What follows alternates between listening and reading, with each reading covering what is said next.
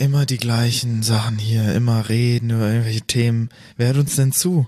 Und das am 1. Mai. Wir könnten jetzt auch einfach mit dem Bollerwagen irgendwie in die Pampa fahren. Ja.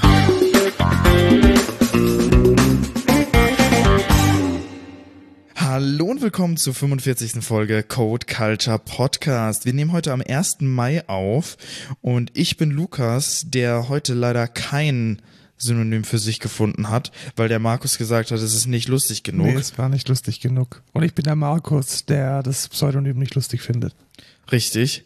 Ähm, falls ihr es doch hören wollt, schreibt mir privat und ich werde es euch sagen. Ich fand's solide, aber Markus ist da anderer Meinung. Nee, das, die Humorkritik hat zugeschlagen. Wir arbeiten beide bei der Excentra GmbH und der Markus ist CTO und ich bin ein mega guter Softwareentwickler.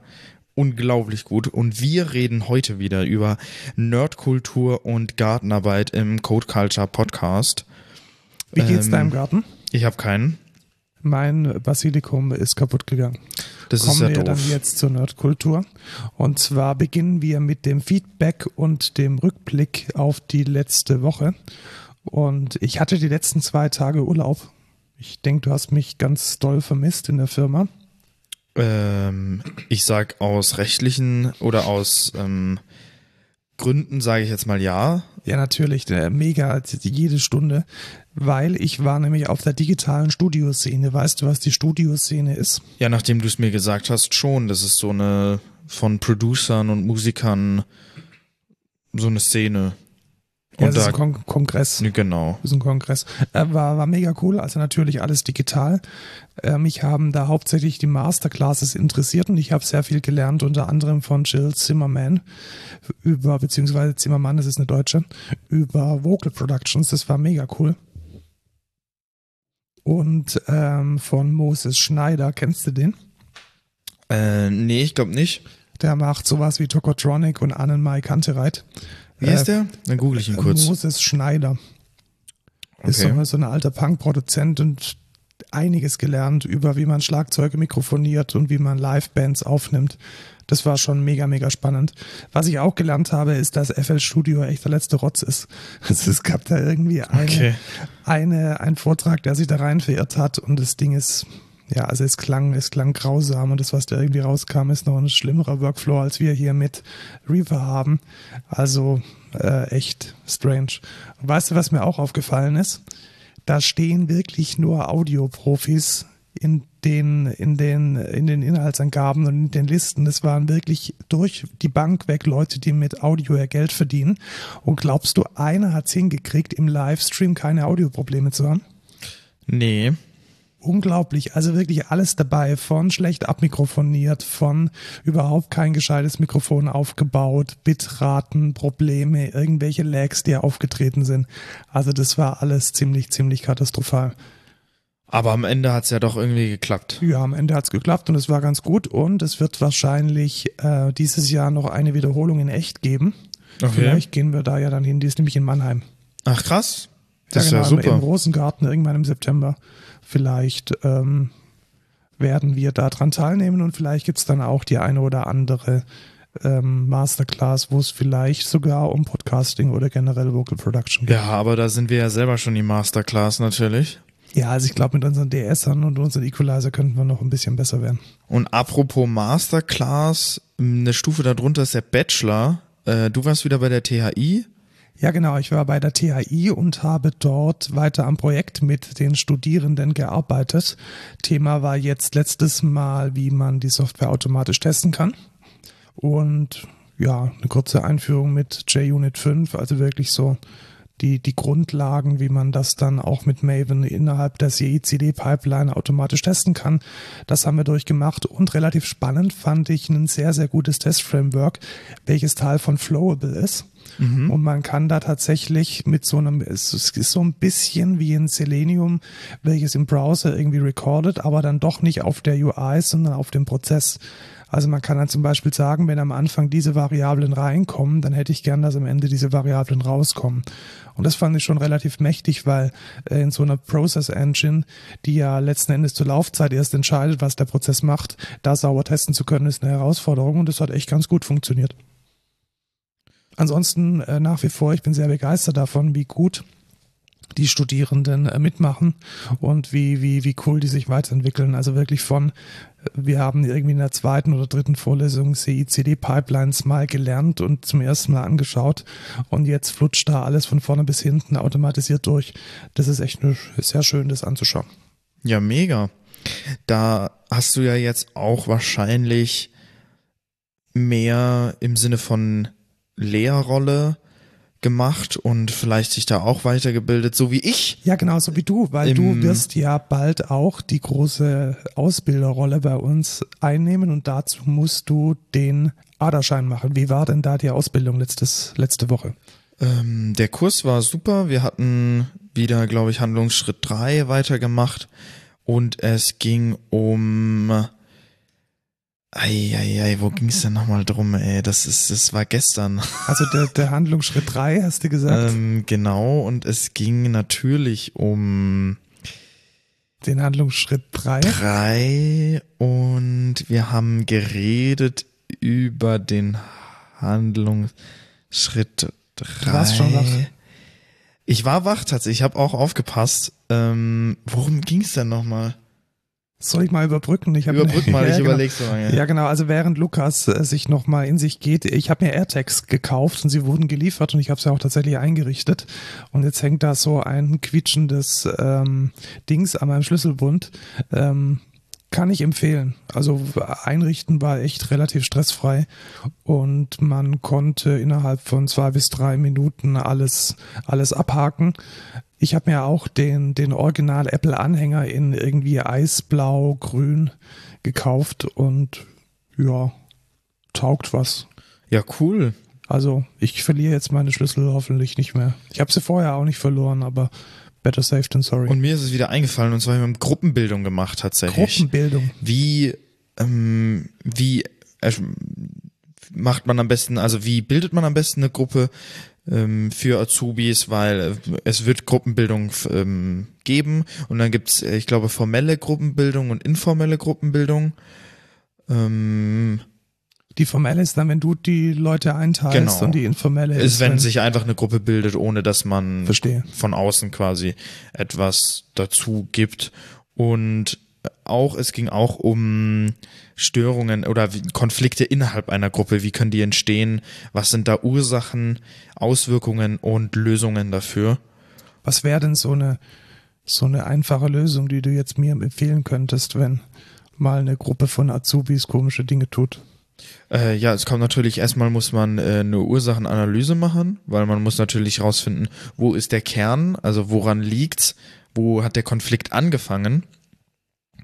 Und wenn es jetzt zum Beispiel so ist, dass äh, zwei Leute in der Gruppe führen wollen, weil normalerweise hat man immer eine, eine Führungskraft in der Gruppe, die die Gruppe vorantreibt, auch wenn das jetzt vielleicht nicht ganz so krass ist, aber einer, der ansatzweise Sachen entscheidet und wenn es da zwei gibt, die sich dann so aneinandertreffen, da kann man dann ähm, gucken, dass man demokratisch zum Beispiel entscheidet, wer ähm, soll jetzt die Führungskraft werden oder dass man sich besser abstimmt innerhalb der Gruppe, dass man sagt, wir machen es mehr demokratischer und die stimmen sich beide miteinander ab. Ähm, und das ist dann genau eine ne mögliche Lösung. Aber das ist natürlich on Case-to-Case-Basis äh, different. Und da muss man dann halt selber Verstehe. gucken. Gut, also es geht dann so um, um ganz klassische zwischenmenschliche Dinge, die jetzt auch in jeder Azubi-Gruppe auftreten können. Genau, genau. Also sehr, sehr generell. Und dann haben wir zum Schluss noch eine, äh, eine Test-Abschlussprüfung, eine Test-ADA-theoretische Prüfung gemacht. Ja. Und da hättest du natürlich mit einer glatten 1,0 bestanden. Kommen wir zu den News? Nein, nein, äh, wir kommen noch zu den, zu den letzten Rückblick, weil wir, wir sind ja jetzt nicht mehr der beste Podcast von Pfaffenhofen, sondern nur noch der beste Podcast von aus Pfaffenhofen über, über Nerdkultur und Gartenarbeit, weil es gibt jetzt ja den Puffcast und der ging jetzt in die dritte Runde und wir wollten das hier nicht unerwähnt lassen. Thema war dieses Mal Feminismus. Äh, ich hatte schon Schlimmes befürchtet, fand es dann allerdings ganz, ähm, ja, es, es gibt einen guten Überblick. Ich glaube, wir Solide. packen solide. Also wer, wer sich für das Thema interessiert und wo vielleicht die, die, die, die, die, die Schulbildung, die Gemeinschaftskunde wie bei mir irgendwie 20 Jahre her ist, der kann sich mit dieser Episode nochmal einen guten Überblick über die Geschichte des Feminismus geben. Ja, Dann kommen wir jetzt zu News, oder? genau. Kommen wir jetzt zu den News. Ähm, die Podcast-Folge ist natürlich verlinkt in den Shownotes. Äh, guckt da rein. Gibt's ja jetzt auch auf Spotify und auf Apple Podcasts. Und apropos Spotify Podcasts, Spotify diese Podcast, Überleitung ja, heute. Ach, das ist ja wirklich. Wir hatten, wir hatten ja letztes Mal schon berichtet, dass Apple jetzt bezahlte Podcasts einführt und ähm, ein Branchenmagazin, Variety, kennt man vielleicht, berichtet jetzt, dass auch Spotify etwas Ähnliches plant. Und zwar auch Subscriptions. Genau, und es scheint wohl so zu sein, dass diese Subscription Fees, also so genau ist es noch nicht raus, aber sie testen es wohl offensichtlich, dass die Subscription on top kommt.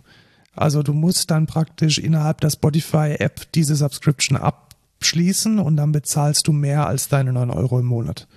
Also Beispiel, wir könnten jetzt einen Premium-Content auf Spotify packen, ähnlich wie bei Apple auch.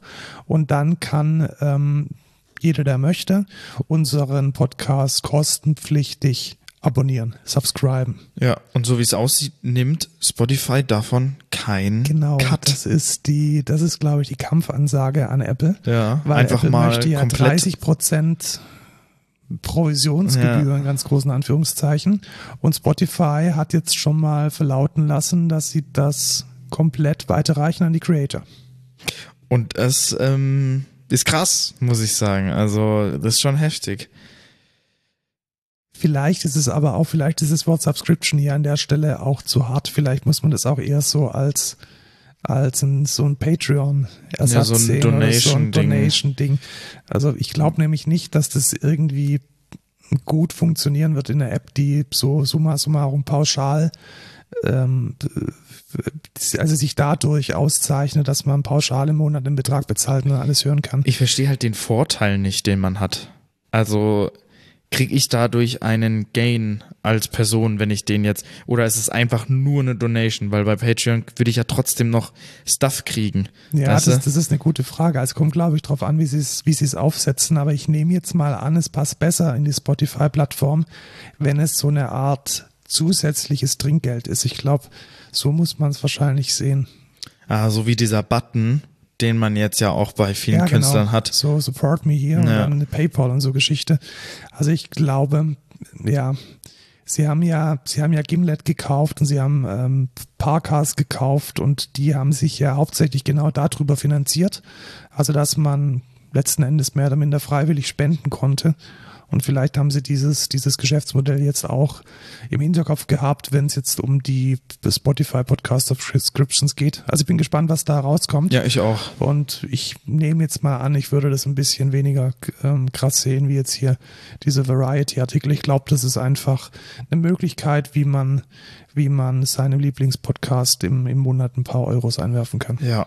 Ihr könnt uns auch ein paar Euros im Monat geben, indem ihr auf Coffee buymeacoffee.com slash coffee. Code Culture. Der Link ist in den Shownotes. Das ist unsere Art und Weise. Und letzten Endes, wenn man realistisch ist, also von leben können wir nicht, kann wahrscheinlich auch niemand, der irgendwie einen mittelgroßen Podcast hat. Es ist letzten Endes dafür da, um sich den Hamburger, den man vor der Show isst, ähm, finanzieren zu können. Und der war heute extrem lecker. Das muss man auch mal ja. sagen. Shoutout an Salverbräu hier Ja, in das war, Pfaffenhofen. so ein besonderer, besonderer Salverbräu-Burger. Wie hieß er? Äh, Chi- Chi- Chimichurri? Chimichurri Burger und Ja. wir haben extra gegoogelt, das war eine, eine argentinische Kräutersoße und die hat unglaublich gut zum Rindfleisch gepasst, also Hut ab.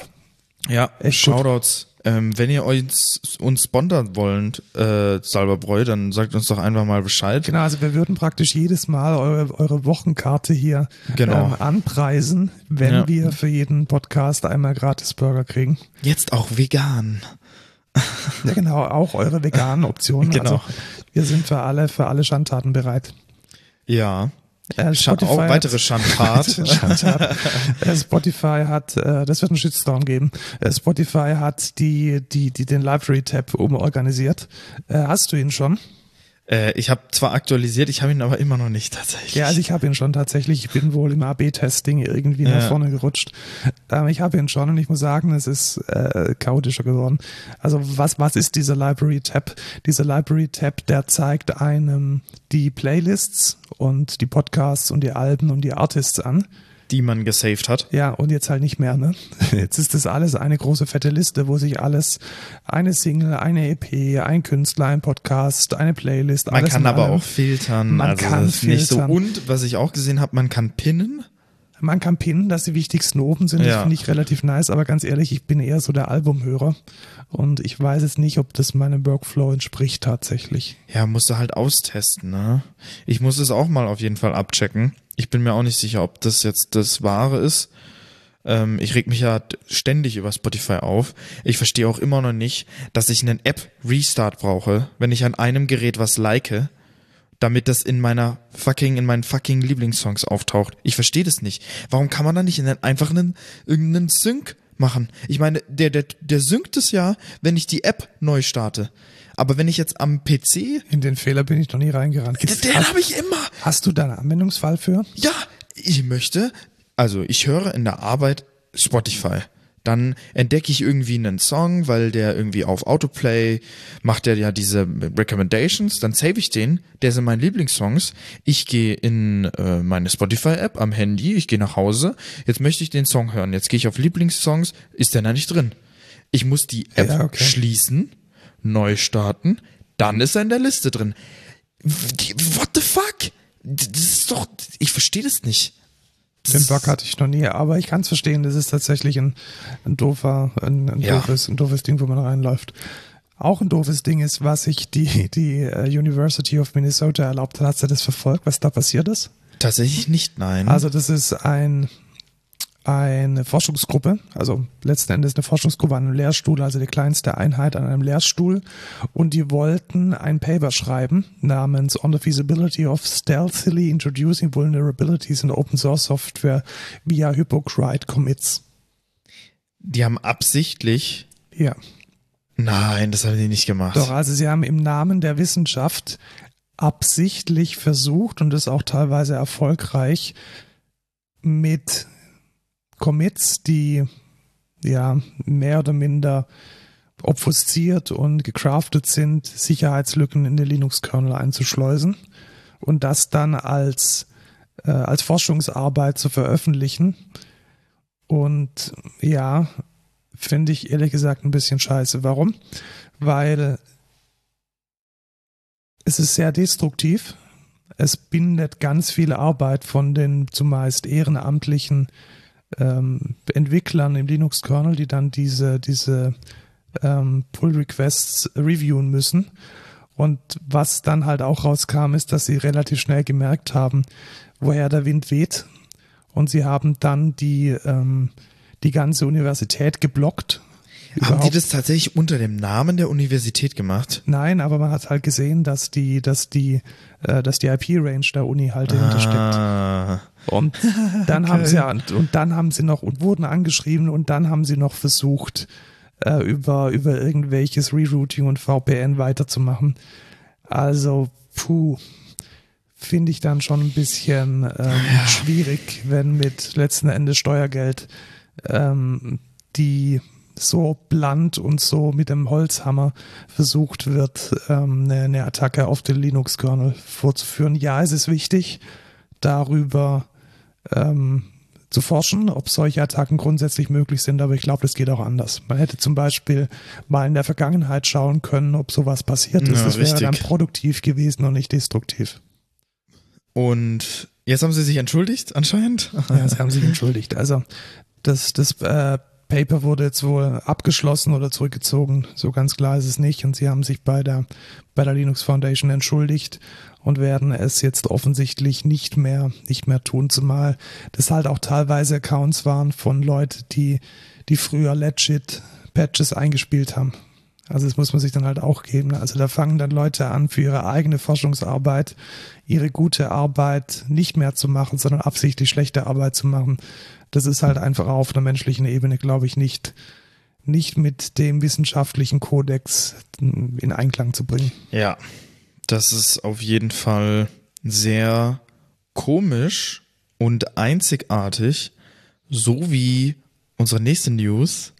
Wow. Ich bin heute on the run, das sage ich dir. Also, Rare das ist Things. krank. Also, nächste News ist Rare Things. Was ist das denn, Markus? Das ist eine neue Plattform von äh, einem ehemaligen Team von Airbnb. Also man, man hat ähm, es ja ähm, zwitschern hören, dass es Airbnb gerade nicht so gut geht. Ich verstehe auch nicht wieso. Verstehe ich jetzt auch nicht, ne? Und deswegen äh, haben die ein paar Leute so entlassen. Und die haben jetzt ein neues Projekt gegründet, nämlich rarethings.co. Und ich muss sagen, ich finde es relativ spannend, was sie da machen. Hast du verstanden, was es tut?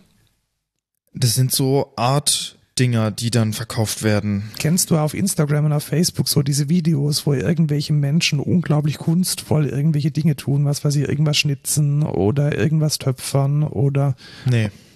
Also ich, ich schaue die manchmal an.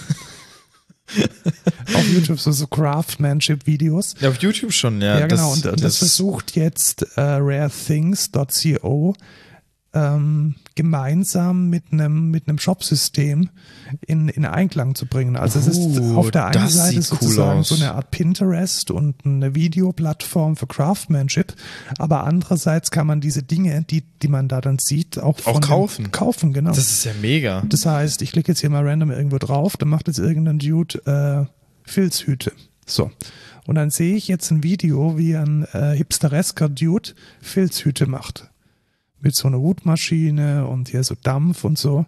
Und das ist alles cool. Und dann sehe ich auch, wo der, wo der wohnt und was der macht und wie sustainable der ist. Und ich kann mir hier seine, seine, seine Bilder anschauen. Das ist alles so ein bisschen Entertainment und so ein bisschen Mood und so ein bisschen, ähm, ja, also man hat da Bock irgendwie Das drauf ist, zu schauen. weißt du, was das ist? Das ist quasi Etsy, bloß in cool, oder Ja, nicht? genau, Etsy in cool oder, also genau, Etsy ist dann halt auch oft so ein bisschen Ramschlagen. Ja, genau. Etsy in nicht crappy, Genau, sage das ich mal. ist halt irgendwie so diese, dieser Instagram-Vibe, Visco-Vibe, alles so ein bisschen, bisschen Vintage angehaucht.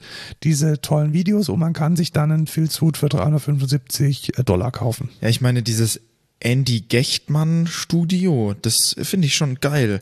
Äh, Ich weiß nicht, ob du das hast. Das, Was machen die? so eine Hose ist da? Nee, diese Jacke da rechts. Klick mal da drauf. Ja, das sieht schon nice aus. Die, Und- die machen ab. Die malt so auf, äh, auf Kleidungsstücke oder so, so coole Artworks drauf.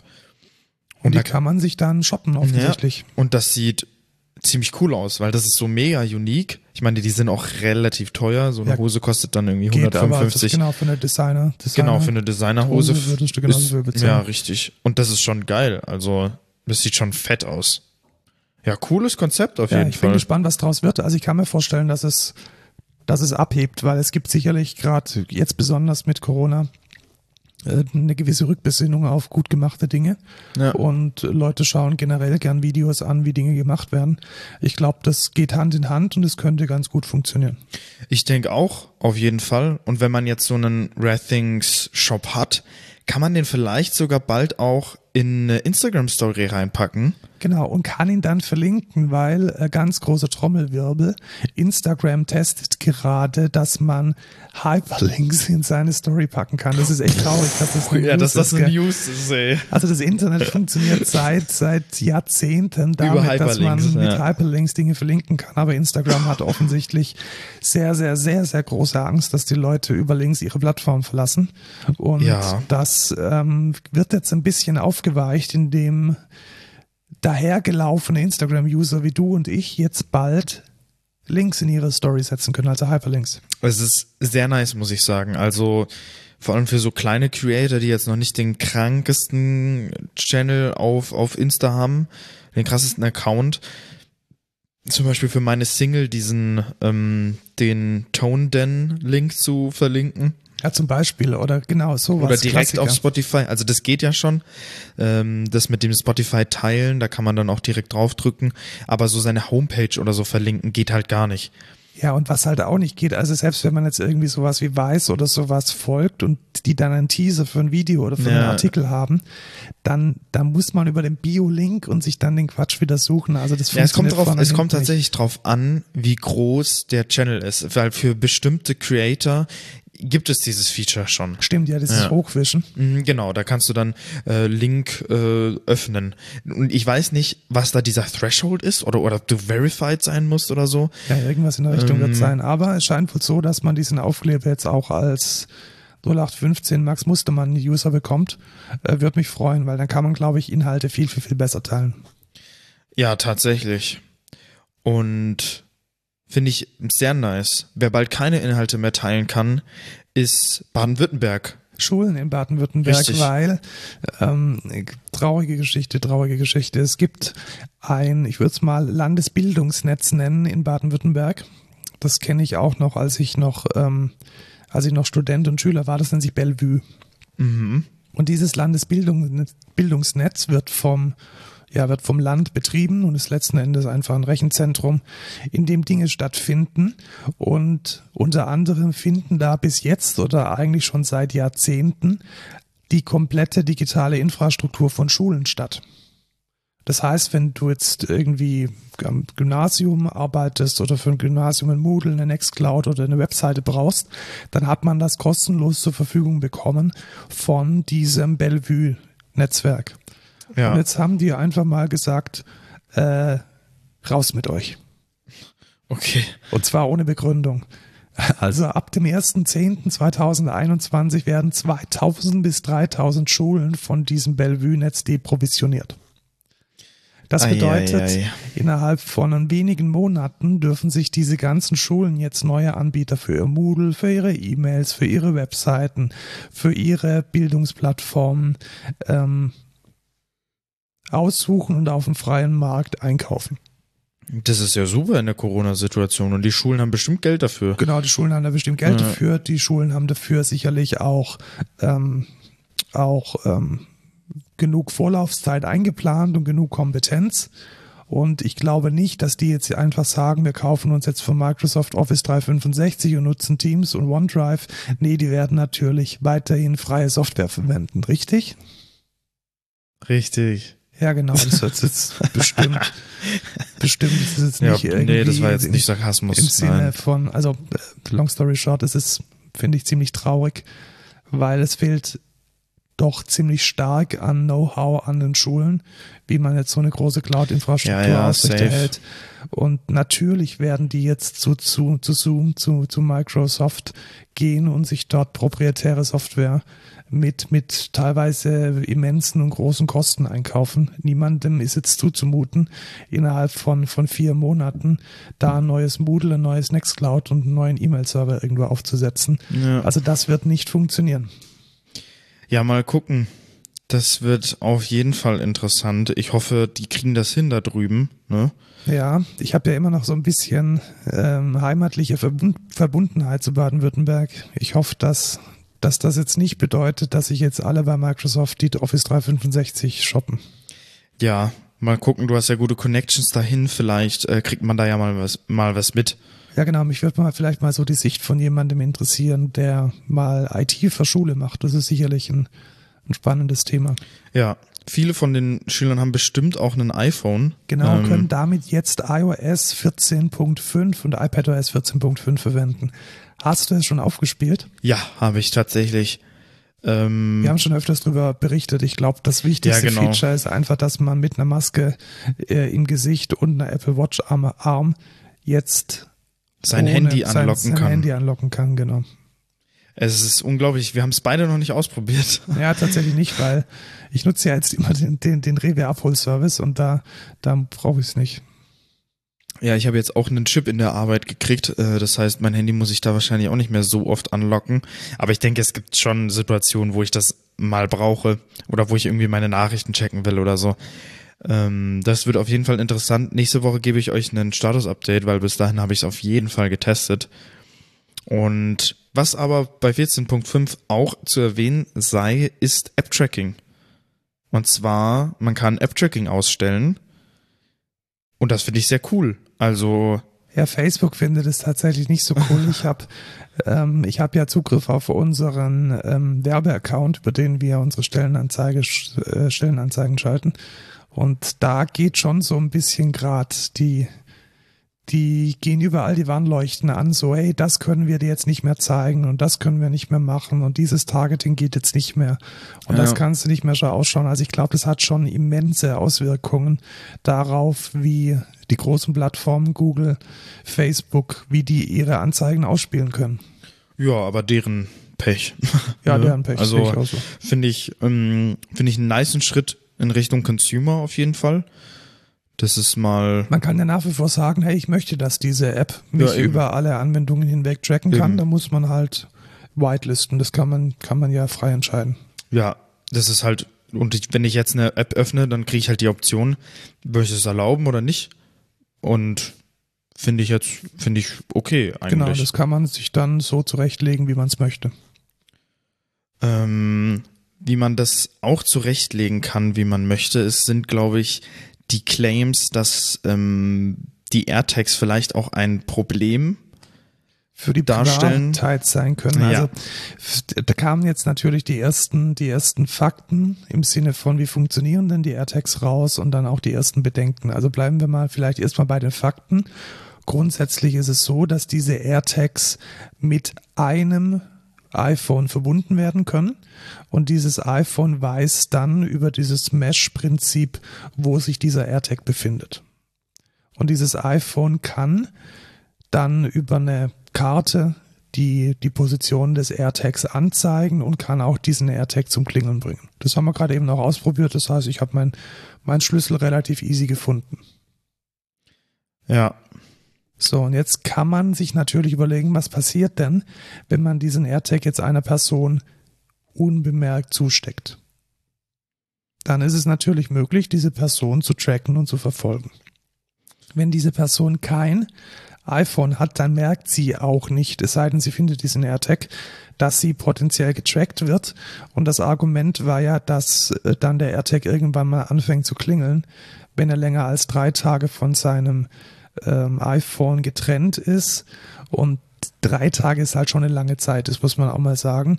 Und wenn man zum Beispiel jetzt regelmäßig mit dem iPhone wieder Kontakt aufnimmt, zum Beispiel in einer ähm, in einer äh, Beziehung, in der Gewalt eine Rolle spielt, dann wäre es damit jetzt zumindest in der Theorie, und da muss, müssen wir, glaube ich, schon sagen, das ist so äh, möglich, jemanden sehr eng auszuspionieren und zu verfolgen. Ja, es ist natürlich schwierig, weil es ist ein sehr krasses System halt. Natürlich nicht dafür intended, aber kann dafür ausgenutzt werden. Und wenn ich ehrlich bin, wüsste ich keine Maßnahme, die man treffen kann dagegen. Mir fällt auch keine an. Also wir haben uns gerade vorhin auch schon überlegt, ob man vielleicht die API für Android aufmachen kann. Aber dann, wie funktioniert es dann? Da müsste man ja auch die komplett, das komplette System freigeben und dann wäre man erst recht in der Lage, die Personen zu tracken, weil man die, die entsprechenden IDs mittracken kann. Also so die wirklich saubere Lösung gibt's da einfach nicht. Nee. Und was man auch sagen muss, im professionellen Kontext gibt es solche Tracking-Devices natürlich schon seit Jahren. Ja, ja, genau. Die dann auch teilweise mit, mit GPS funktionieren und mit, mit übers Handynetz dann die GPS-Koordinaten durchgeben, aber die sind halt nicht so zugänglich. Also die sind nicht so einfach zu bedienen. Und mhm. ich glaube schon, dass die Hemmschwelle, jetzt so ein, so ein illegales Personentracking mit einem 30-Euro-Dings von Apple zu machen, dass man so dem relativ leicht einrichten kann, die ist halt schon, ja, wahrscheinlich ein bisschen geringer. Ja. Also ich sehe es jetzt nicht so krass wie der Artikel von Fast Company, der jetzt diese Woche rumging und der meint, es sei irgendwie ein krasser Enabler für Domestic Abuse man muss es wahrscheinlich mit ein bisschen Grain of Salt sehen. Ja, es ist eine Bedrohung für die Privatheit, wenn man es nicht richtig verwendet. Aber mit einem gewissen Grad an technologischer Kompetenz kann man diese, diese Gefahr auch abschätzen und abstellen. Ja, richtig. Das ist vielleicht so die, die ähm, differenzierte Betrachtung. Ja. Es ist auf jeden Fall ein heikles Topic und ich wäre mir jetzt auch nicht sicher, wie einfach das dann ist, weil vor allem Apple hat ja auch nicht disclosed, äh, inwieweit oder wie schnell erkennt so ein AirTag, wenn es jetzt bei einem anderen iPhone äh, mitfährt anstatt bei dem, wo es eigentlich sein sollte. Ja, und die Frage ist, wähle ich das halt auch? Also gerade in einem Familienkontext, irgendwie ja. jeder hat irgendwie einen Koffer und jeder hat dort seinen eigenen AirTag dran. will ich dann irgendwie Bescheid bekommen, yo, der, der AirTag von, von meiner Tochter ist jetzt gerade mit mir im Auto? You guess it, ja, ich weiß, Ja. der Koffer ist im Auto. Also das ist halt immer so eine, Ja, richtig. so eine Abwägungsgeschichte, glaube ich, weil man kann, man kann diese Anwendungsfälle nicht sauber voneinander unterscheiden, zumindest nicht, nicht technisch. Ja, das ist schwierig auf jeden Fall. Wo ich sage, aber was vielleicht eine gute Lösung ist, ist das äh, neue Tablet von Amazon. Die war echt scheiße, ey, Mann. Das war die, die apropos schlechte Sache, Tablets von Amazon. also, ja, long story short, es gibt neue, neue Fire HD Tablets und ich glaube, das einzige große Argument, das man für dieses Gerät aussprechen kann, es kostet halt kaum was. Richtig, ist Also, halt günstig. Genau, ne? das kostet 150, irgendwie noch was, wenn man, wenn man Pech hat, irgendwie 180 Euro. Und es ist halt ein grundsolides ähm, Android-Tablet. Ist sogar HD. Also, ist HD, genau, es hat eine, eine okaye Auflösung. Äh, man kann alles damit tun, man kann Spotify hören, man kann äh, Bücher drauf lesen, man Ja, kann damit Alexa zoomen. damit steuern. Man kann Dinge tun. Man kann auch, und das ist vielleicht jetzt in Corona-Zeiten besonders äh, spannend, man kann das halt seinen Kindern fürs Homeschooling geben. Also ich glaube, jemand, der in der Grundschule ist oder jemand, der jetzt nur einen Zugriff braucht auf eine, eine Zoom-Lecture oder auf irgendwelche Arbeitsblätter, für den ist dieses Tablet schon good enough. Ja. Und da sind die 180 Euro, denke ich, sehr gut investiert. Ja, ich, ich würde tatsächlich auch als Use Case sehen, wenn man diesen, wenn man jetzt so einen Smart Home hat und man möchte wirklich so eine Zentrale haben oder so ein Steuergerät, finde ich das eine gute Alternative, ehrlich Ja, gesagt. tatsächlich, vor allem, wenn man ohnehin alles schon mit seiner Alexa eingerichtet hat. Eben. Und dieses Dashboard, das es da dann auch drauf gibt, das schaut auch okayisch aus. Also Mhm. man kann das auch wirklich tatsächlich vielleicht an die Wand tackern oder irgendwie einem schönen. Ja, genau. Äh, Und wenn man dann, wie jetzt hier auch in diesem Stock, äh, in diesem Werbebildchen, kann man halt von dem Babyphone bis zur Steckdose im Esszimmer alles damit managen. Richtig. Und, und- dafür sehe ich schon auf jeden Fall genau, einen Use muss Case. dann nicht viel Geld ausgeben. Also Ja. ich glaube, der, der größte Anwendungsfall ist tatsächlich so ein, so ein Family-Kontext, wo man jetzt vielleicht schon ein besseres Tablet hat für die professionelleren Arbeiten oder einen besseren Rechner und dann einfach fürs Sofa oder für den, den Zoom-Call, der dann doch mal parallel zur, also, äh, zum Homeoffice stattfinden muss, wie man das dann gut managen kann. Genau. Kommen wir zum Thema der Woche. Das müssen wir auf jeden Fall auch gut managen. Ja, weil es ist, wir wollten uns jetzt mal, wir hatten es glaube ich schon mal kurz erwähnt für ähm, in unserer Folge über ähm, Design Patterns Und zwar geht es um Inversion of Control. oder Dependency Injection. Und es ist auf jeden Fall ein sehr wichtiges Thema, weil wir verwenden das eigentlich überall. Ja, und es ist vor allem auch ein Pattern, das sich jetzt glaube ich in den letzten Jahren immer, immer mehr durchgesetzt hat. Also ich könnte mir jetzt so ein React View oder Angular gar nicht mehr ohne die Dependency Injection vorstellen. Ja.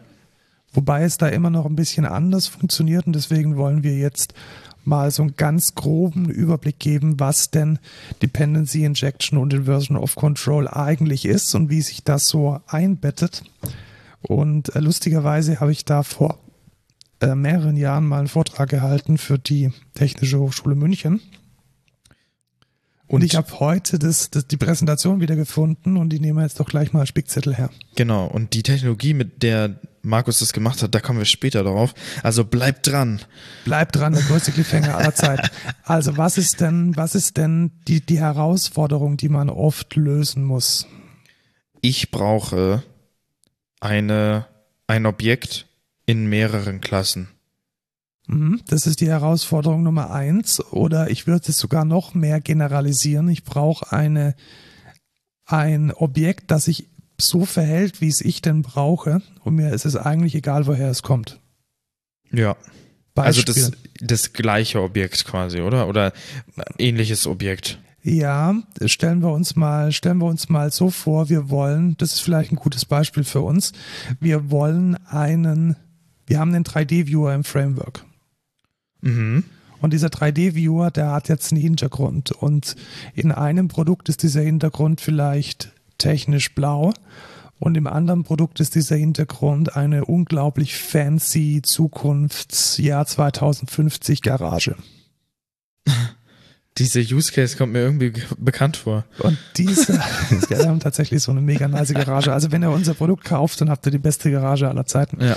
Die, und jetzt muss dieser 3D-Viewer, gehen wir mal davon aus, es ist auf dem Server oder auf dem Frontend, das ist völlig egal. Jetzt muss dieser 3D-Viewer wissen, wie schaut denn mein Hintergrund aus.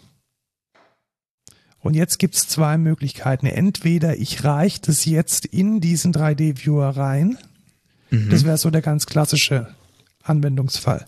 Das heißt, ich bin sozusagen Ah, verstehe ich, worauf Framework ich hinaus muss von willst. außen konfiguriert werden und alles muss da reingesteckt werden. So 3D-Viewer, .set, Set Background Color und Set sonst was und Set Margin und Set Size und dann hat man so einen Boilerplate-Code außen, außen rum. Oder man benutzt ein anderes Prinzip. Und zwar, Inversion of Control. Also Und man zwar, man invertiert die Kontrolle. man sagt, ich verwende eine Implementation von Background Image Zum Beispiel, genau. und welche Implementation das jetzt genau ist, Implementierung heißt es, sorry, ähm, das ist, dir mir erstmal egal. egal. Genau. Hauptsache, ich kriege eine Background Collar und ich gehe davon aus, ich habe die einfach. Ja, Und wer mir die gibt, ist mir egal. richtig. Und jetzt kann ich die bestimmte Implementierung binden. Ja, und ähm, ich bleibe jetzt erstmal mal generisch beim Konzept, weil dieses Konzept heißt auch Hollywood Principle. Verstehe ich nicht. Kennst du das? Hollywood Principle? Dass äh, weibliche Schauspielerinnen mega ausgenutzt werden. Das ja und dass Harvey Weinstein zu Recht im Knast sitzt, darum Ja. geht's nicht, so, sondern okay. es geht um Don't call us, we call you. Also es geht das Ah, Gerücht, okay. es, es geht das Gerücht darum, dass wenn man sich in Hollywood ge- äh, gecastet hat, dass man dann nie anrufen soll, ähm, ob man genommen wurde, sondern dass es umgedreht ist. Also dass der, dass der die Produktionsfirma sich meldet. Und genau so ist es bei dieser Inversion of Control auch. Also man, man implementiert etwas und man möchte nicht, dass man selbst gecallt wird, sondern man callt sozusagen von dem Inneren nach außen. Man gibt die Kontrolle sozusagen, die Kontrolle ist invertiert. Also das Äußere kontrolliert nicht das Innere, sondern das Innere kontrolliert das Äußere, indem es das Äußere fragt. Das heißt, ich sag, ich brauche jetzt hier einen Background und dann kommt ein Background. Genau, dann kommt ein Background. Also Inversion of Control ist ein Prinzip, bei dem nicht zum Beispiel das Produkt das Framework aufruft, sondern das Framework den produktspezifischen Code aufruft. Und das ist eine ganz andere Denkweise, als jetzt so eine Komponente von außen zu konfigurieren. Ja. Was sind da die Vorteile von? Ja, man hat weniger Boilerplate Code. Ja, definitiv. Und man hat äh, mehr Reusability auch, weil man kann jetzt den 3D-Viewer bleiben wir bei diesem Beispiel überall einsetzen. Man hat eine bessere Modularität, weil man eben die, die, die modulspezifischen oder die verwendungsspezifischen Attribute viel, viel besser äh, managen kann. Und vor allem hat man keine if then else, then if then else, return irgendwas Kaskaden, weil man nicht in diesem Framework-Code den, den, äh, die, die, die Entscheidung treffen muss und die Logik einbauen muss und die, die vielleicht sogar für einzelne Produkt, Produkte anpassen, sondern man kann auch komplexe Logik über diese Inversion of Control sich holen oder auch ähm, aufrufen. Ja. Man hat einfach keine Codemesser. Also aus so einem Spaghetti-Code, der irgendwie sagt, hey, wenn ich so bin, dann bin ich so oder anders, das sage ich einfach, hey, ist mir egal. Ich brauche irgendwas, was mir jetzt diese, diese Frage löst und die muss dann per Dependency Injection kommen. Ja. So, und wie nutzt man das jetzt? Gut. Gut benutzt man das genau. Also es gibt äh, Dependency Injection eigentlich in allen, also wirklich in allen Java Frameworks. Die bekannteste ist wahrscheinlich in Spring. E-Spring. Da ähm, benutzt man so Annotationen wie AutoWired und ähm, Add Component. Damit kann man sich zum Beispiel über Add AutoWired die benötigte Implementierung reinholen ins, in seine Klasse. Ja, aber ist auch voll logisch, weil Auto-Wired und Dependency Injection Ja, ist ja fast das ist Gleiche, ja fast, ja, also genau. das, da kann man sich das Keyword auch einfach aus der Nase ziehen. Genau, könnte jetzt auch ähm, Wired Auto heißen. Ja, genau. Und ähm, da ist noch so der kleine Expertentipp ab irgendeiner Java-Version, die ich jetzt vergessen habe, ist es für, selbst für den die Implementierung von diesem IOC-Framework nicht mehr möglich, private Variablen von außen zu setzen. Deswegen ist es jetzt eigentlich immer Best Practice, egal was ihr verwendet, Dependency Injection über den Konstruktor zu machen. Genau. Das heißt, immer über einen Konstruktor zu implementieren, der dann die zu injectenden Variablen reinkriegt. Oder dass man die Variable mindestens protected macht, sodass die zukünftigen Implementierungen mit einer höheren Java-Version auch noch weiterhin funktionieren. Ja. Gut, das heißt, wir haben das in Spring eigentlich gelöst. Dann kann man das in Spring übrigens sogar mit, mit XML machen. Okay. Ja, das ist, äh, finden wir das gut? Nein. Ja, also ich möchte es einfach mal kurz erwähnen. Ich glaube, wenn man, wenn man wirklich so ganz große Produkte macht, die man bei ganz vielen, äh, bei ganz vielen Kunden ausliefert. Und jetzt kommt's, wo der Hersteller, der Entwickler nicht derjenige ist, der das Operating macht. Mhm. Da finde ich das, glaube ich, sinnvoll, wenn man das bei XML machen kann. Ja, weil dann der Operator nicht den Code ändern muss. Richtig? Ja, genau. Also ja. du würdest dann zum Beispiel hier sagen, das ist ein klassisches Pet, Pet, äh, Pet-Shop-Beispiel. Man hat dann einen Pet-Shop-Service, den man aufruft und man würde dann im äh, Was für einen Job? Das habe ich jetzt nicht ganz verstanden. Pet Store. Pet Store? Das ist das typische Beispiel. Alle Haustier Haustier, ja, Haustier, okay. Haustiershop. Ja, jetzt, also jetzt verstehe ich. Die, die, die, die, die ganzen Beispiele sind meistens irgendwie so ein Pet, Pet Store, Pet. Mhm. Pet Shop. Und ähm, man könnte da zum Beispiel sagen, ja, wo jetzt die, die Haustiere herkommen, aus welcher Datenbank, das implementiere ich in einer ganz konkreten Service Implementation und ich binde dann diese Klasse über XML mhm, ja. an das Interface. Ja, den großen Nachteil, den ich da sehe, in der IDE findet man diese Klasse dann nicht. Richtig. Also das ist dann so, ich will jetzt wissen, wo kommen diese dummen Haustiere her und niemand kann mir diese Frage beantworten. Kann man in Spring eigentlich nicht alles in XML machen? das Gefühl habe ich manchmal auch irgendwie so. Wirklich, ich sehe ich sehe in Spring auch einfach nur noch XMLs. Wahrscheinlich mehr XML als äh, Java-Code. Ja, aber sie haben sich inzwischen auch gewandelt. Also ich glaube, mit dem alten fetten Spring war das noch so, mit Spring Boot ist es jetzt, glaube ich, ja. ein bisschen besser geworden. Aber ich gebe dir schon recht, also ganz viel wird da per XML gemacht und ich bin da kein großer Fan von. Den einzigen Anwendungsfall, den ich tatsächlich sehe, ist, dass man ein großes Produkt herstellt und dieses Produkt für, für Leute, die, die es praktisch nur verkaufen oder betreiben, konfigurierbar machen möchte. Und da ist diese XML-Schnittstelle sicherlich eine gute. Für die Entwicklung innerhalb eines kompletten Software Development Teams sehe ich es jetzt nicht so, nicht so ja. Nice. Obwohl in Spring Boot also insgesamt Dependency Injection ist doch auch eher was für dickere Projekte, oder? Ist ja, das ich nicht? weiß nicht. Also ich glaube auch so ein, so ein Mini-Quarkus-Service. Aber der kann keine Dependency Injection. Doch, natürlich. Kann der? Von Hause aus. Ja. Ah, okay, Von gut. Hause aus. Ja. Also geht eigentlich schon ganz gut. Äh, gutes, gutes Beispiel, war jetzt eine super Überleitung. Aha. Also wenn man nicht in der Spring-Welt ist, sondern in der Java Enterprise-Welt, Java EE oder neuer, Du meinst Jakarta. neuerdings äh, Jakarta EE, da gibt es auch äh, Dependency Injection äh, mit Add Inject, also nicht Add Autowired, sondern Add Inject.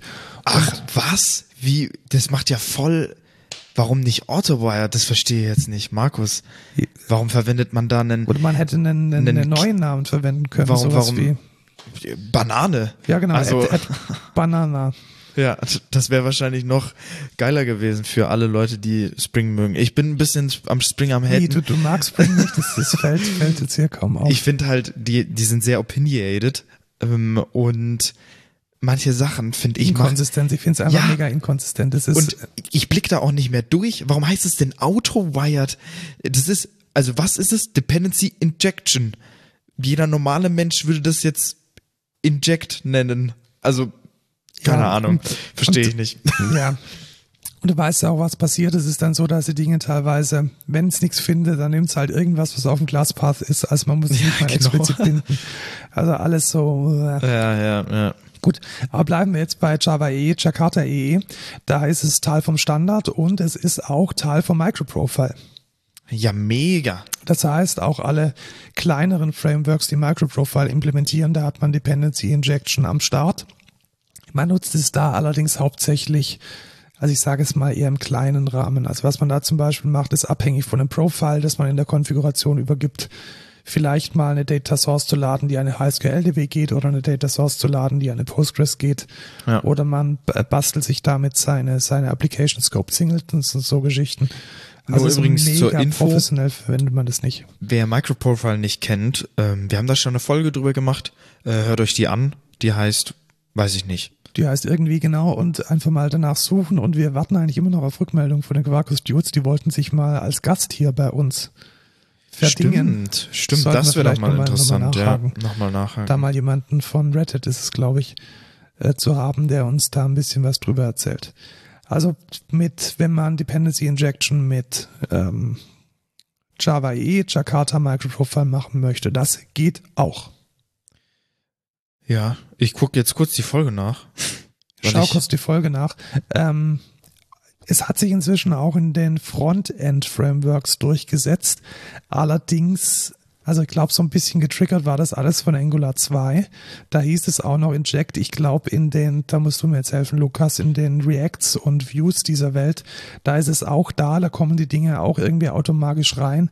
Aber wirklich IOC damit umsetzen tut man nicht, oder? Nee, tatsächlich nicht. Also dieses Inject-Pattern hast du höchstens in Angular. Ähm, glaube ich, zumindest in der, in der Grundform. Ähm, in Vue habe ich jetzt tatsächlich noch gar nicht gesehen. Ja gut, aber du kannst ja schon irgendwie sagen, das ist dann eher dieses Add-Import, dann ist der Service halt einfach da, sowas in der Richtung. Ja, genau, genau. Ja, und ja, also ich glaube, ich glaube, man kann es nicht wirklich in Version of Control nennen, was es da gibt. Ich glaube, das ist eher sowas, was aus der Java-Welt kommt. Und ähm, die, ich sage jetzt mal, die ganz, ganz, ganz ähm, lehrbuchartige Implementierung von der Dependency Injection, wie sie letzten Endes auch in den Informatikbüchern steht, hat äh, Google gemacht mit einem Produkt namens Juice. Mhm. Also Juice, äh, man spricht es aus wie äh, Englisch für Saft. Man schreibt es G-U-I-C-E, also Juice. Und das ist mega spannend, weil es zum einen dieses Add-Inject von ähm, Java EE e implementiert äh, kleine, kleine Rant am Rande, noch nicht von Jakarta EE. E. Da wäre es mal cool, wenn die Leute das mal umsetzen würden. Und ähm, was da besonders toll ist, dass man halt alles im Code macht. Das heißt, die ganzen Bindings werden explizit im Code mit sogenannten Modulen umgesetzt, wo man dann sagt, ich möchte ganz konkret dieses Interface jetzt an dieses an diese Instanz binden im Scope einer Session, im Scope eines Requests, im Scope einer Implementation, äh, einer Application. Und das funktioniert relativ gut. Und wir benutzen das eigentlich schon seit, seit mehreren Jahren und sind damit sehr zufrieden was, ähm, wie man dann zum Beispiel unterscheidet, ob man eine CTS-Datenbank hat oder eine produktive Datenbank, ist, dass man dann in der Applikation im Code ein anderes Modul lädt. Das ist jetzt sicherlich nicht so, so automagisch wie Spring und wie ähm, wie ähm, jetzt die, die, äh, die Inject-Implementierung von Quarkus, aber es funktioniert zumindest so, dass man damit sehr gut modular implementieren kann. Ja, ich bin immer noch am Suchen. Haben wir, das kann doch nicht sein. Also wir haben nicht direkt eine Folge, glaube ich, über Microprofile gemacht, sondern über Quarkus. Ja, das ist wahrscheinlich über Quarkus. Äh, wir, wir packen den Link in die Show Notes. Einfach draufklicken, dann findet der. Findet ich will jetzt aber noch, ich will das jetzt noch finden, ja. Ich möchte jetzt noch mal ein Zitat von John Munch ähm, vorlesen, welches es eigentlich relativ gut und abschließend beschreibt, wie in äh, Dependency Injection mit Inversion of Control als darüberliegendes Pattern funktioniert. Mm-hmm. When you go and get things out of the refrigerator for yourself, you can cause problems. You might leave the door open. You might get something mommy or daddy doesn't want you to have. You might even be looking for something we don't even have or which is expired. Das ist klar. Ja. Also der, der Anwendungsfall ist der, man geht an den Kühlschrank und es gibt viele Dinge, die man falsch machen kann. Man kann vergessen, die Türe zu schließen, man kann sich irgendwas rausnehmen, was man nicht darf, man will was haben, was es nicht gibt oder man sucht was, was es gar nicht mehr gibt, was expired ist. Und die Antwort darauf wäre dann, what you should be doing is, stated, is stating a need. I need something to drink with lunch. And then we will make sure you have something when you sit down to eat. Das ist genau das Inversion ja. of Control. Also man geht als Programm nicht an den Kühlschrank und holt sich da das raus, was man braucht und schaut, ob es da alles gibt und ob das irgendwie grün oder gelb oder abgelaufen oder noch vorhanden ist und ob ich es überhaupt darf. Nein. Man sagt über ein Interface oder über eine Implementierung, ich brauche etwas zu essen oder etwas zu trinken und dann macht das Dependency Injection Framework, das, äh, das Inversion of Control Framework außenrum alles, damit das da ist, wenn man es braucht. Das ist doch ein schöner Abschluss. Mega schöner Abschluss. Ich finde die Folge auf jeden Fall nicht. Ich habe keine Ahnung, wo die ist. Ich dachte, wir hätten mal eine gemacht. Ja, dann ist es doch vielleicht mal ein Grund, mal eine zu machen. Das ist lustig, dass wir inzwischen selbst den Überblick Ich verlieren, wirklich, ich weiß, ich, ich, haben, ich hätte schwören können, dass wir, wir haben auf jeden Fall schon mal über Microprofile geredet. Zu Vielleicht, 100 vielleicht in Prozent. irgendwelchen News oder so. Also wenn nicht, dann ist es doch ein super nächstes Thema. Also Ja, tatsächlich. Also, Also wenn wir Microprofile nicht haben, dann, ähm, dann ab dafür. Also long story short, wenn ihr in der Java-Welt unterwegs seid, dann schaut euch das Thema Dependency Injection auf jeden Fall mal an. Es ist sehr wichtig und ich bin der Meinung, es ist eines der wichtigsten, ähm, der wichtigsten Prinzipien, um gute Software zu schreiben. ja, definitiv. Also Dependency Injection rettet mir ungefähr immer den Hintern ähm, beim Entwickeln. Ich muss sagen, das ist schon ein sehr nices Pattern. Wir haben über GraphQL geredet. Ich habe über GraphQL geredet. Ich glaube, damals vielleicht Das kurz da erwähnt? Ja. Kann das sein? Weil davor, das weiß ich nicht. Gut, äh, Ja. wie dem auch sei, äh, kommen wir zum, zum Code der Woche. Und zwar, große Auflösung, ihr hattet ja vorher den Cliffhanger. Die Technologie, mit der Markus diese Präsentation damals erstellt hat, heißt. Reveal.js. Jetzt haben wir es revealed. Oh mein Gott, Revealed haben wir Reveal.js. Ja. Mega. Ähm, das ist relativ cool, dieses Ding. Das ist nämlich ein Präsentationsframework, welches ausschließlich mit HTML und JavaScript funktioniert. Und man kann mit Reveal.js Fall, man hat eine gute Vorlage und man kennt sich echt gut aus mit Node, NPM und ähm, seiner Entwicklungsumgebung, echt sehr, sehr schnell, sehr, sehr ansehnliche Präsentationen schnitzen, vor allem dann, wenn sie codelastig sind. Ja, das sieht sehr, sehr nice aus tatsächlich. Und es hat ein riesengroßes Feature-Set. Genau, also was halt besonders cool geht, ist, man kann ähm, extrem einfach Syntax-Highlighting in Codeblöcken machen, kann die Codeblöcke expanden, kann in den Codeblöcken selbst nochmal Dinge hervorheben. Also wenn man eine sehr technologienahe Präsentation macht, vielleicht sogar eine Präsentation, bei der man vorstellt, wie man irgendwas entwickelt, dann kann man das sehr, sehr gut mit Reveal.js machen. Und das Schöne ist, ähm, man muss da wirklich, um eine Slide zu machen, nur drei, vier HTML-Tags reinwerfen und dann hat man eine schöne Slide. Und das gefällt mir eigentlich ziemlich gut. Ja. Und ähm, es ist sicherlich nicht für alles da. Also wenn man jetzt, glaube ich, so eine klassische Marketingpräsentation macht mit irgendwelchen tausenden Graphen und und irgendwelchen Tabellen und Daten und sonst was und Bildchen und Diagrammen, dann bleibt bei eurem PowerPoint. Aber wenn man eine sehr ähm, codenahe Präsentation macht oder auch eine Präsentation, wo man nur ein paar Bilder, ein paar Slides haben will, da ist Reveal.js sicherlich ein sehr, sehr interessantes und spannendes Werkzeug. Vor allem, wenn man ohnehin schon äh, sein halbes Leben in der IDE verbringt, dann ist es sicherlich äh, eine sehr gute Ergänzung. Ja, auf jeden Fall. Kommen wir zum No-Code der Woche. Und zwar, hast du das auch ausgesucht? Ja, genau. Ich, ich reg mich ja immer so ein bisschen auf über Spotify und wie wenig Spotify den kleinen Künstlern bezahlt. Und das hat jetzt auch ähm, Arte mal gemerkt und hat eine Folge von Tracks veröffentlicht, in der es eine halbe Stunde genau darum geht. Also wie Was denn Tracks? äh, Tracks, genau, Tracks ist ein Magazin für Popkultur, kann man das so nennen, alternative Kultur, ähm, auf dem Spartensender Ar- Sender Arte. Also den. Also es geht um Musik. Ja, es geht um Musik, aber eher so jetzt um, um alternative Musik. Und äh, die haben sich jetzt eine halbe Stunde lang auf die Suche gemacht, wo denn das ganze Geld landet, welches Spotify umsetzt. Und es kam das raus, was wir alle schon wissen, nämlich das, dass es überproportional jene bevorteilt, die ohnehin schon sehr, sehr erfolgreich sind. Weil wenn du und ich jetzt irgendwelche Indie-Mucke hören, dann ist es nicht so, dass dann 100% unserer 9 Euro an Indie-Künstler gehen, sondern wir werden alle in einen Topf geworfen und am Ende werden unsere 9 Euro dann relativ zu den gesamten Streams ähm, weitergegeben und das übervorteilt eben die Leute, die viel gestreamt werden, so ein Ed Sheeran oder ein Justin Bieber oder ein BTS. Das Ja. ist dann relativ ähm, relativ unfair gegenüber dem Longtail und das fasst diese Folge sehr gut zusammen. Also wer da nochmal unter, auf unterhaltsame und eindrückliche Weise verstehen möchte, wie das funktioniert oder eben nicht funktioniert, der kann sich die halbe Stunde mal dieses YouTube-Video geben. Das wird auch offiziell auf YouTube publiziert. Finde ich bei Arte übrigens auch ziemlich cool, dass die sich da einen Dreck drum scheren, ob man die publizieren und wie das mit den Rechten und so ist. Die packen einfach alles auf YouTube.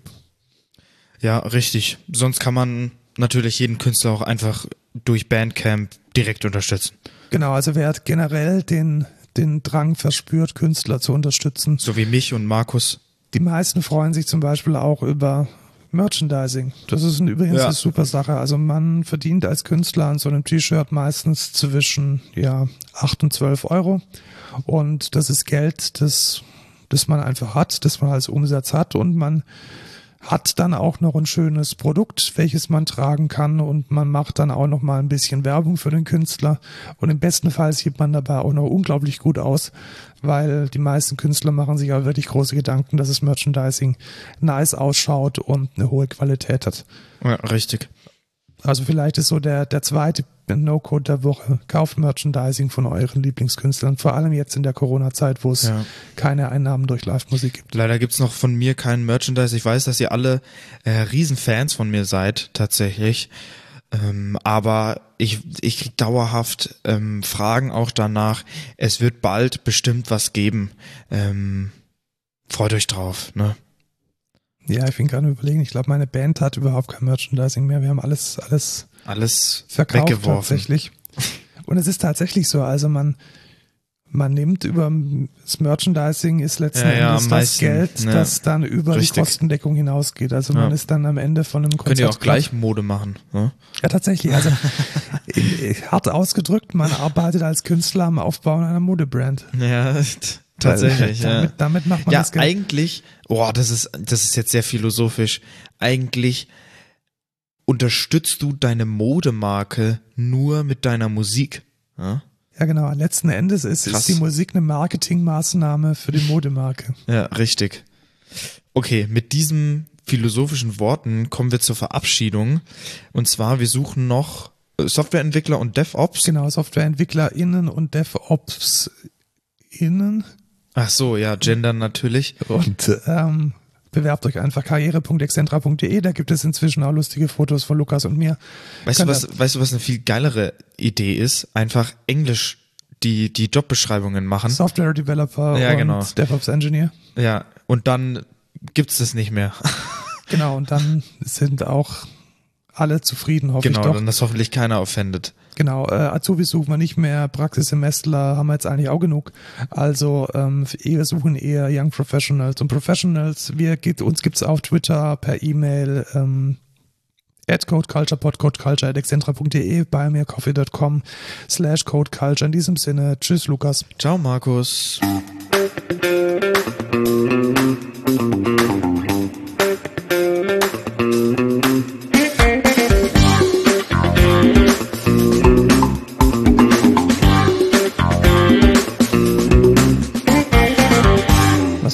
Jetzt so am 1. Mai noch? Hast du irgendwo einen Bollerwagen? Warum immer dieser Bollerwagen? Das verstehe ich tatsächlich nicht. Bin ich dazu zu, zu jung? Ja, wahrscheinlich. Also normalerweise machen, ist, macht man eine erste Mai-Wanderung und da packt man dann seinen Proviant, der in der Regel aus Bier mhm. besteht, in den Bollerwagen. Okay, das ist ja dumm. Ja, das macht man bei der ersten Mai-Wanderung. Es ist eigentlich relativ witzlos. Also warum sollte man das sich in den Rucksack tun oder so? Ja, warum überhaupt Alkohol trinken?